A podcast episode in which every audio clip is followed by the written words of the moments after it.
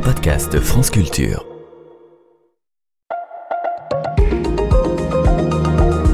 Pourquoi peut-on affirmer que les femmes ont toujours travaillé? C'est le titre d'un livre de Sylvie Schweitzer, publié en 2002, qui s'inscrit en faux contre l'idée que les femmes n'auraient commencé à travailler qu'au moment de la Première Guerre mondiale, ou encore euh, qu'elles ne seraient entrées sur le marché du travail que dans les années 1960-70. Non, soutient la professeure d'histoire dans ce très beau livre, les femmes ont toujours travaillé. Quelle est son argumentation? Les femmes ont toujours travaillé, bien sûr, au sein du foyer, mais aussi sur l'exploitation agricole ou au domicile des autres. Jusqu'à la fin du XIXe siècle, rappelle Sylvie Schweizer, la France reste un pays où prédomine l'agriculture. Les propriétaires, salariés domestiques qui y travaillent représentent la majeure partie de la population. Ils ne sont pas qu'attachés à la terre, le travail à domicile y tient une large place comme source complémentaire de revenus, mobilisant femmes et hommes, enfants et adultes.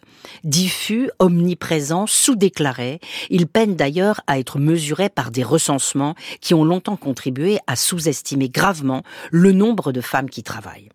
Malgré cette sous-estimation et malgré tous les efforts du Code civil pour faire obstacle au travail et à l'indépendance des femmes, celles-ci travaillent, y compris dans l'industrie.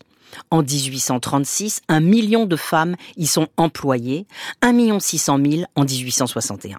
Pour le secteur tertiaire, alors même que les recensements les sous-estiment quand elles travaillent à la boutique avec leurs conjoints, elles sont un petit peu moins présentes.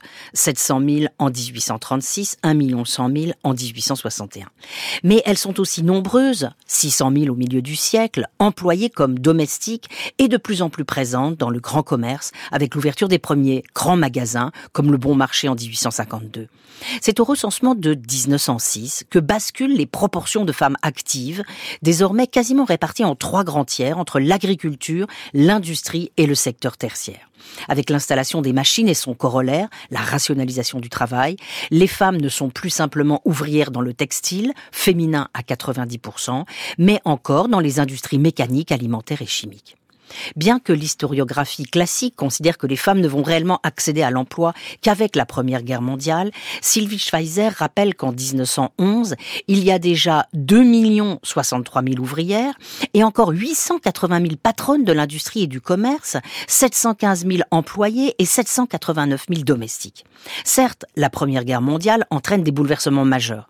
Dans les campagnes comme dans les villes, des métiers exclusivement masculins en temps de paix basculent sous la responsabilité des femmes mais entre le recensement de 1911 et celui de 1921, le nombre de femmes recensées sur le marché du travail ne bouge pourtant pas. 7 200 000 en 1911, 7 213 000 en 1921. Après la parenthèse des années 30, marquée par la crise économique et la remise en cause du travail féminin, et celle des années 50 qui marque un retour de l'idéal de la femme au foyer, Officiellement et jusqu'aux années 70, les catholiques sont en première ligne d'un combat qui réclame des femmes d'être mères et au foyer. Il faut attendre les années 60-70 pour que s'engage un changement massif. 7 200 000 femmes au travail en 1921, 7 100 000 en 1968. En ces années de changements sociaux, les femmes actives entament une décisive montée quantitative, écrit l'historienne. Elles sont 8 millions en 1975, 9 600 000 en 1982, 12 millions 200 000 en 1999. L'accroissement du nombre de femmes sur le marché du travail s'est fait en faveur d'un secteur tertiaire en pleine rénovation. Elles sont désormais fortement présentes dans la fonction publique d'État et à l'hôpital.